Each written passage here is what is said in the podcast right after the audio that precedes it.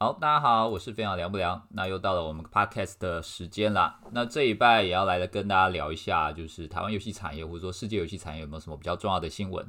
那这一拜我比较想聊的是大宇资讯，就是做《仙剑奇侠传》轩辕剑的那家大宇资讯。那这家公司在前几天公布了一个蛮重要的新闻，就是他们打算把自己旗下的子公司北京软件的四十九趴股份。其实九趴股份就是他所有在这个他旗下子公司北京软星的股份，然后加上他在中国地区的《仙剑奇侠传》IP 的长期独家授权，一起打包卖出，等于就是说他现在在中国有一家公司叫北京软星，那这家公司呢，长期以来就专门去开发仙剑相关的单机游戏，那他现在打算把这家公司给卖掉，那为了要卖掉这家公司呢，他还包括呃送给这个买这家公司的人。的这个厂商，那你们会有这个《仙剑奇侠传》IP 的长期独家授权这样子。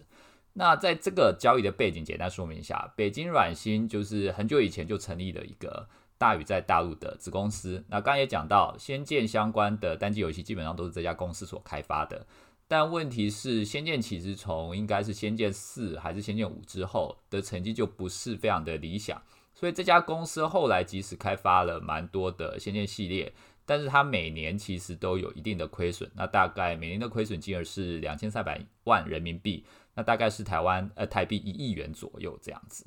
那另外一个就是仙剑 IP 的长期授权呢，这个其实背后反映的一件事情就是，大家应该也知道，最近这几年应该每一年就有两款以上的仙剑游戏会上线，然后通常都是手机游戏啊。那现在应该有一些 VR 游戏，但大部分应该还是手机游戏。就是最近这几年，如果你听到《仙剑》系列的游戏，可能前几年还会觉得哇好厉害，然后会想要去享受那个经典的回忆，就是李逍遥啊、跟林月如啊、赵灵儿那种经典的回忆。但到最近几年，你只要看到巴哈或者说其他的媒体有这个《仙剑》新闻稿，你的那个感觉就是哦又来了，哦又是一个换汤不换药，或者说哦就要去卖可能李逍遥偷看那个赵灵儿洗澡的那个回忆了，你就会觉得这件事情对你的心中，或者说对你的。大脑已经没有办法起到任何的作用了，所以它的背景的状况就是，现在仙剑的游戏其实它的 IP 授权已经有点过于泛滥。那现在大宇想要把它做一个整顿，就是以后呢，所有的这个授权就归于一个大陆的独家厂商。那其他人如果想要授权，就找这个大陆的独家厂商来谈。那这个独家厂商自己可以管授权，那他也可以考虑就是自己要研发游戏。但如果你要拿到这一个看起来好像很不错的权利的话，你还要马上买下大宇在大陆亏损那家子公司北京软件，呃，四十九趴股份的这个部分，所以它等于有点像是一加一的这个状况。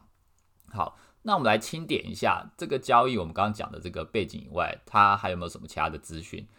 呃，第一个就是现在在中国 App Store 上面，根据中国的媒体所报道，呃，还在畅销榜上的大概有六款仙剑的正版 IP。那另外呢，在二零二零年。在中国申请版号，但是还没有发的这种新的仙剑游戏，我们刚刚讲到它的授权有点乱哦。这个新的仙仙剑游戏大概就有十六款哦，就是已经申请了，但是还没有上市的游戏。那当然我看了一下那个资料，就是七款应该是未来仙剑的单机版，但是它先注册这个名称。但七款以外呢，除以呃十六减到七，那应该就是有九款，有九款就是未来预计要发的这个仙剑游戏，手机游戏啊或者其他类型的游戏。所以你可以想象。未来这几年还是有很多的仙剑游戏会不断的发出来，那其中还包含像阿里跟完美世界这种大型游戏厂商预计要发的仙剑游戏，所以仙剑奇侠传游戏在未来就这个 IP 授权来讲，它其实还蛮有有利可图的啦。就是如果这个阿里或完美世界关于仙剑这个授权的拆分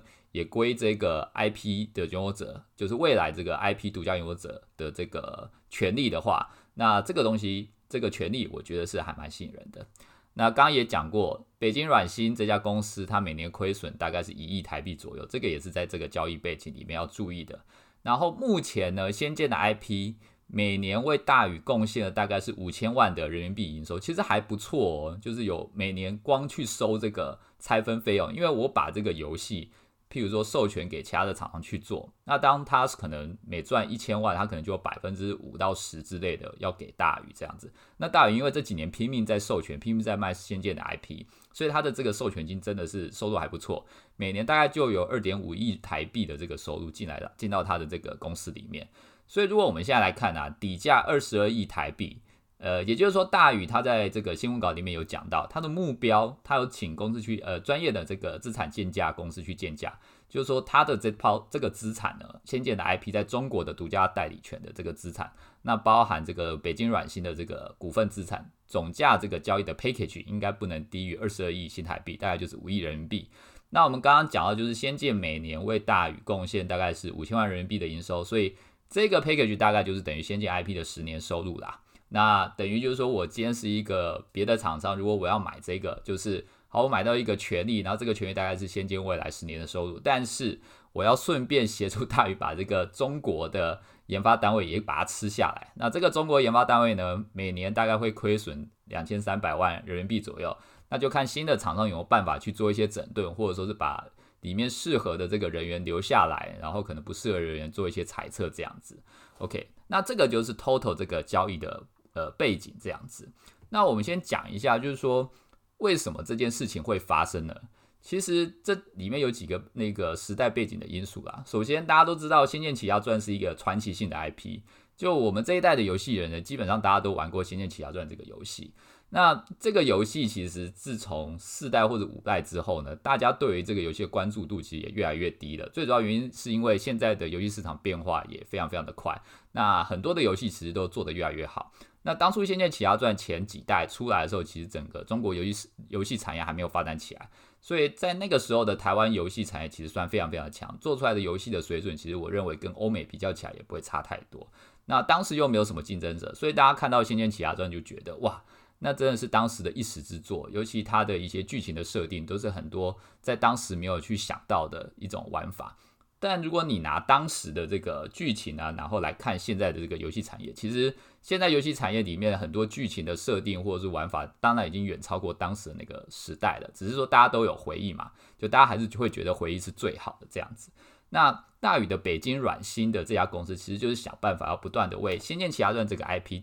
不断的想办法要去活化它，让玩家去不断的创造新的回忆。但问题点是，第一个，大家对一代的这个回忆的强烈实在是。太强了，这个回忆实在太美好了，所以你后面的 IP 呢，要想办法超越一代回忆，其实难度很高。那第二个问题就是说，现在整个中国游戏的这个水准已经上来，整个世界的这个水准都上来了。那北京软星它所开发的这些《仙剑奇侠传》也不能说差，但是它已经不像当初《仙剑》一出来的时候，算是打打遍天下无敌手那种状况。现在北京软星所出的这些《仙剑》游戏，大概就是可能市场的中上水准。那这种市场中上水准的游戏呢，它很难为大家带来这种 IP 的冲击，或者说觉得哇，这又是一个新的经典 IP，然后觉得它可能对《仙剑奇侠传》的这个 IP 的活力有一个新血的注入，大家不会有这样的感觉，因为你的 IP 就是没有到大家的期待这样子，你的新的产品也没有到大家的期待，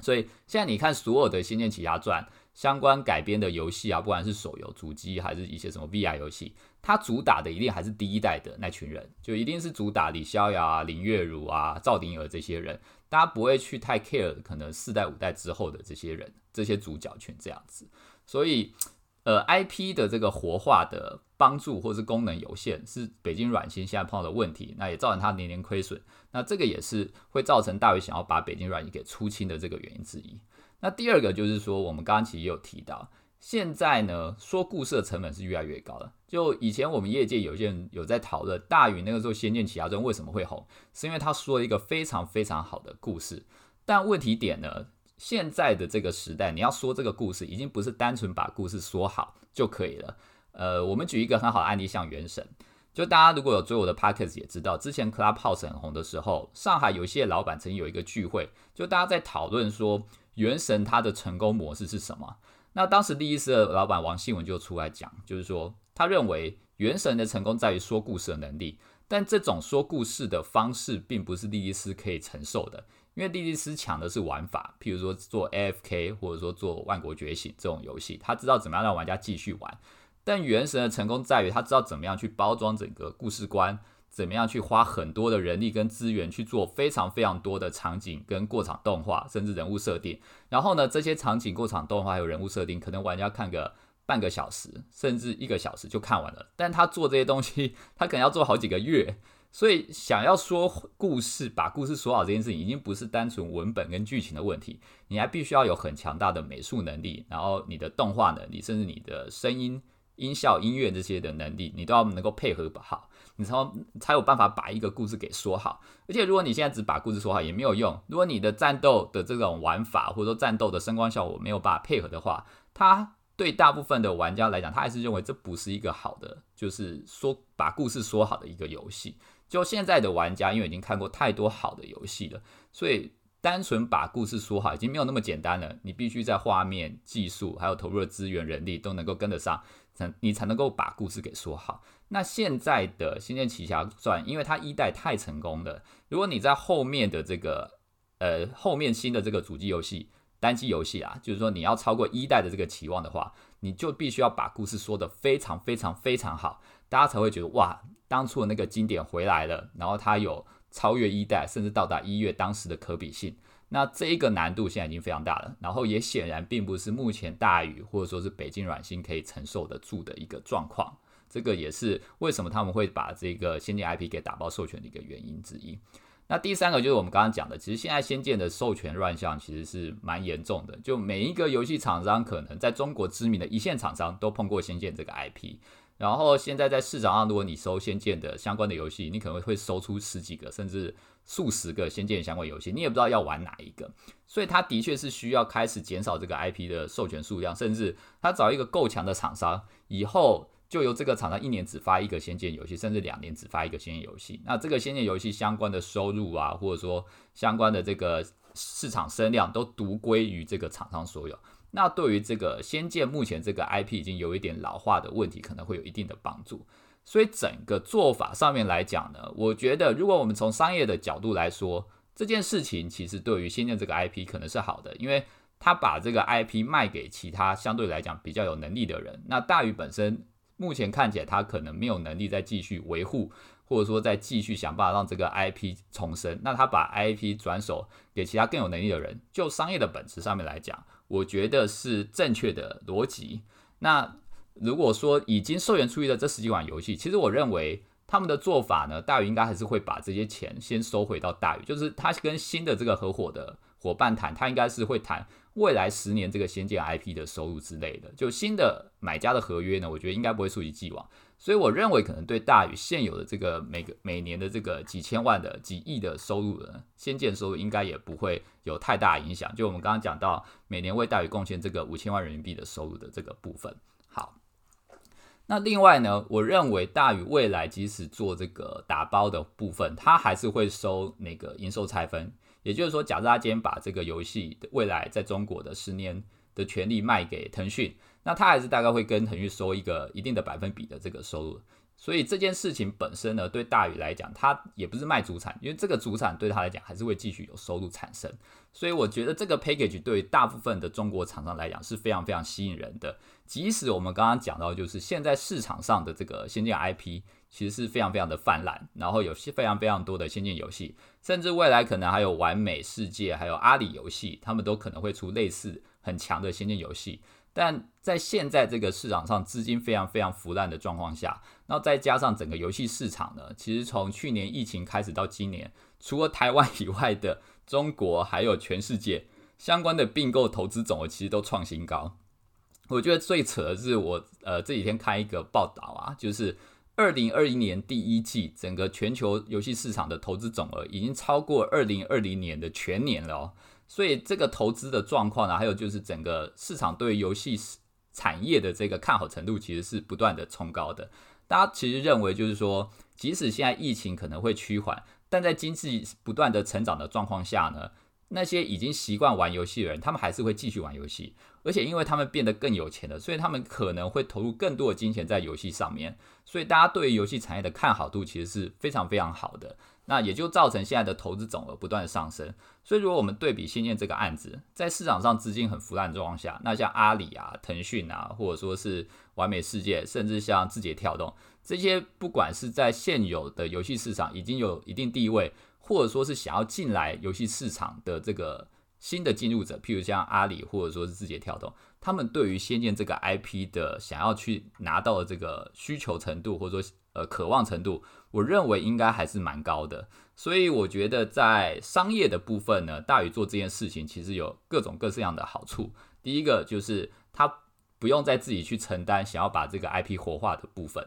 那第二个呢，它还可以整顿现在的 IP 乱象。第三个，在市场层面上面来说，现在所有的市场的大头其实都在找好的标的。那第四个，我们其实之前一直讲到，接下来 IDFA 的隐私权政策变化下，买量这件事情会越来越困难。那要解决买量困难最好的方式是什么？就是你要做品牌行销。那要做品牌行销最好的搭配是什么？就是你要有一个很好的 IP。仙剑再怎么样，这个 IP 还是相对来讲非常有知名度的。虽然它之前有一点被授权腐烂化，但如果之后授权的乱象被改变，然后让它可能苦个两三年都不要发的话，现在这个 IP 在整个华人市场，尤其对于中国市场来说，它还是有非常非常大吸引力。尤其对于新的这个行销格局或行销方法的改变，你一个好的 IP，然后搭配一个整合性的行销的手法，你还是容易会去吸引非常非常多的人的。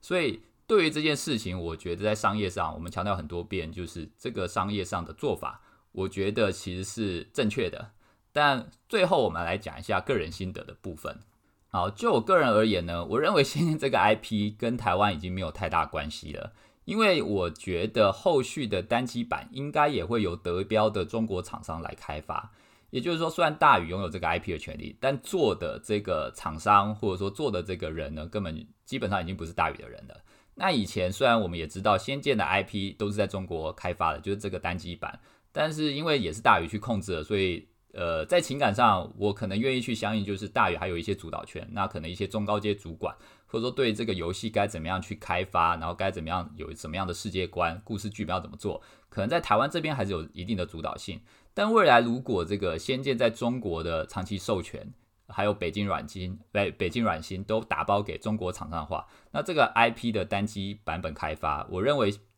按照现在大宇这家公司的做事方法跟做事风格，应该未来也是会有中国厂商来进行单机版的开发。那这个 IP 虽然以前是台湾的 IP，但未来我想应该可能跟台湾的关系就比较不大了。那这个对于像我这种玩仙剑玩很久的老玩家来说，就是一个蛮唏嘘的事情啦。好，那第二个就是，我觉得这反映一个在台湾游戏史上很，呃，很两难的一个过往历史负担，就是台湾游戏产业早期像做《仙剑》《轩辕剑》，或者说一些《三国群英传》这种呃题材的话，它大部分其实都是来自于东方文化，或者说你可以说是中华中国文化。那你要做中华中国文化的东西，最好的贩售对象其实就是中国中国市场嘛，对不对？因为都是华人，所以对于这种东方文化接受度就比较高。但问题是，现在在整个中国大陆的游戏产业受到政府的政策影响非常大。你现在在中国上一个游戏呢，你必须要有中国的版号。然后四月一号开始呢，政府对于什么样的游戏是好游戏，又有一套不同的标准。那大家也都知道，中国是一个人治的社会。你即使达到他们的标准，那你有版号，你在中国没有政呃相关的政府关系部门去跟政府打交道的话呢，你根本不可能有一个正常的速度去拿到这个版号。就你申请一个版号送审，你可能要等个两三年。但是如果是中国内部自己的大型厂商，譬如说腾讯、网易，他们可能一个版号申请不到半年、几个月就可以拿到了。这完完全全就是他们在中国有自己的人脉、自己的影响力，才有办法达到这样的效果。那你台湾厂商就没有办法做好这件事情，但两难的事情就是台湾厂商这几年来，或者说从以前台湾游戏产业兴起到现在所累积的大部分的 IP，都是比较偏东方文化的 IP。那这些东方文化的 IP，它最大市场其实就是在中国。那你现在在中国呢，受到这种版号限制，其实你就很难去把你这个 IP 进行最大的价值利用化，那你就没有办法获得足够的收入。这些收入就没有办法回馈到公司本身去养行销呃研发人员这样子。那因为它是一个东方文化的东西，所以像《仙剑》《轩辕剑》或《三国》系列，如果你要往欧美走，其实它的难度就很高。因为欧美玩家对于这种仙侠的东西，即使有兴趣很多，它还不是一个主流文化，所以并不会有这么多人对这件事情是有太大的兴趣的。所以这个其实是我觉得在历史台湾游戏产业历史上面的一个包袱，就是你越偏向中国的东西，在现在整个。呃，市场情势或者说中国政府政策的状况下，其实是越来越难生存的。你只能赚台湾的钱，那中国的钱你大概赚不到，除非你把这个 IP 去授权给中国厂商，像大宇一样。但在这个状况底下，到底这个 IP 是不是算是你自己的东西，还是说这个 IP 未来的可发展性会不会受到中国政府政策所影响？这其实是一个呃，我觉得蛮值得去研究跟探讨的一个问题啦。好。那另外就是呃，这个反正我 podcast 听的人不多，我就自己吐槽一下。我一直强调大伟是一个成功的商业公司。那我自己是念管理跟行销，所以我在理智上认可这件事情。但我在情感上呢，我真的是觉得大宇离游戏公司越来越远了。就是它是一个很好的 IP 资产管理公司，但是看不太到在游戏上面的热情，或者说是在游戏上面想要做什么创新的部分。我相信基层员工很想做一些创新，但我指的是说在公司策略上面。呃，目前对于研发能力的培养，或者说是对研发的一些嗯游戏人比较单纯的梦想上面，我感觉我看不太到。那我希望这个是我看错了。我希望大宇之后打我脸，然后能够有一些很厉害、很屌的游戏，然后是用台湾研发人的那个能力，或者说台湾研发人的资源去把它做出来。这个我希望大宇未来打我脸。但就目前来讲，我觉得大宇好像离游戏公司有点越来越远了这样子。好。那接下来很难得的，我们要进到今天的 Q&A，因为很难得的有人来我的 Podcast 留言，所以我觉得我要回应一下。那这位读者是呃，sorry sorry，就是这位听众是 Lina，然后他有回复了我的上一个单集，希望我来讲一下 Line 相关的营销好不好？飞鸟。诶，我必须要讲，我已经很久没有碰 Line 相关的营销了。就之前有讲过，在早期游戏市场的时候，大家都会冲或买这个 Line 点数，然后冲榜嘛，冲到免费榜的前几名。然后免费榜会带来很多的自然流量，然后自然流量就会帮你带来营收这样子。那最终我们就是去算，说我花这么多钱所带来的这个自然流量，一个自然流量值多少钱？那这个符不符合我这个呃每一个玩家所带来的收入？就是我在里面所付出的这个成本跟我的收入有没有办法打平或是赚钱？这个是大家以前所算的算盘，但问题是现在双平台你充这个免费榜所带来的自然流量非常非常少，你大部分玩家的自然流量还是来自于朋友的口耳相传，或是邀请自己的朋友进来呀，或者说你看直播主这种自然流量，所以冲榜这件事情的重要性在目前的游戏市场是比较少的。那我觉得现在 Line 大概有两件事情是值得去看的，虽然我没有做啊，第一个就是 Line 的。广告，呃，我有听一些业界朋友讲，Line 现在有讯息流的广告，就是你在刷 Line 的这些讯息，或者说看一些 Line 新闻的时候，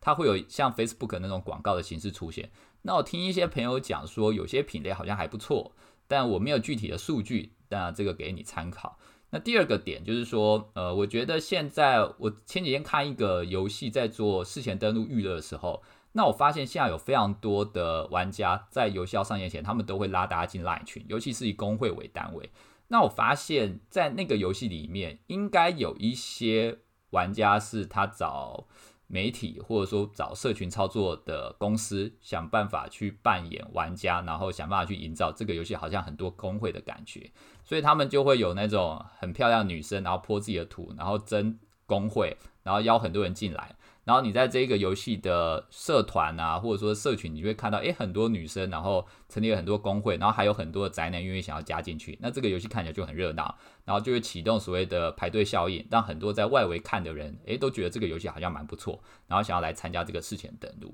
我觉得现在 Line 的行销呢，大概比较偏社群行销这个部分，应该会比较多。那另外我刚才讲的这个讯息流部分，呃，听起来好像未来应该也是 Line 一个很重要的工具，但我现在我坦白说，我并没有使用，所以。呃，我建议你可以问一下业界同业的部分。那我目前对 LINE 的营销大概就是这两件事情，呃，我比较清楚这样子。好，那以上就是我今天所讲的 Podcast 啦。那如果大家对于任何的议题有想要问的，或者说有想要交流的，也欢迎大家来我的粉丝团留言，或者说来我的 Podcast 留言。那如果有看到，我都会尽量跟大家进行一些回复或讨论。好，那今天的 Podcast 就到这边，谢谢大家，谢谢，拜拜。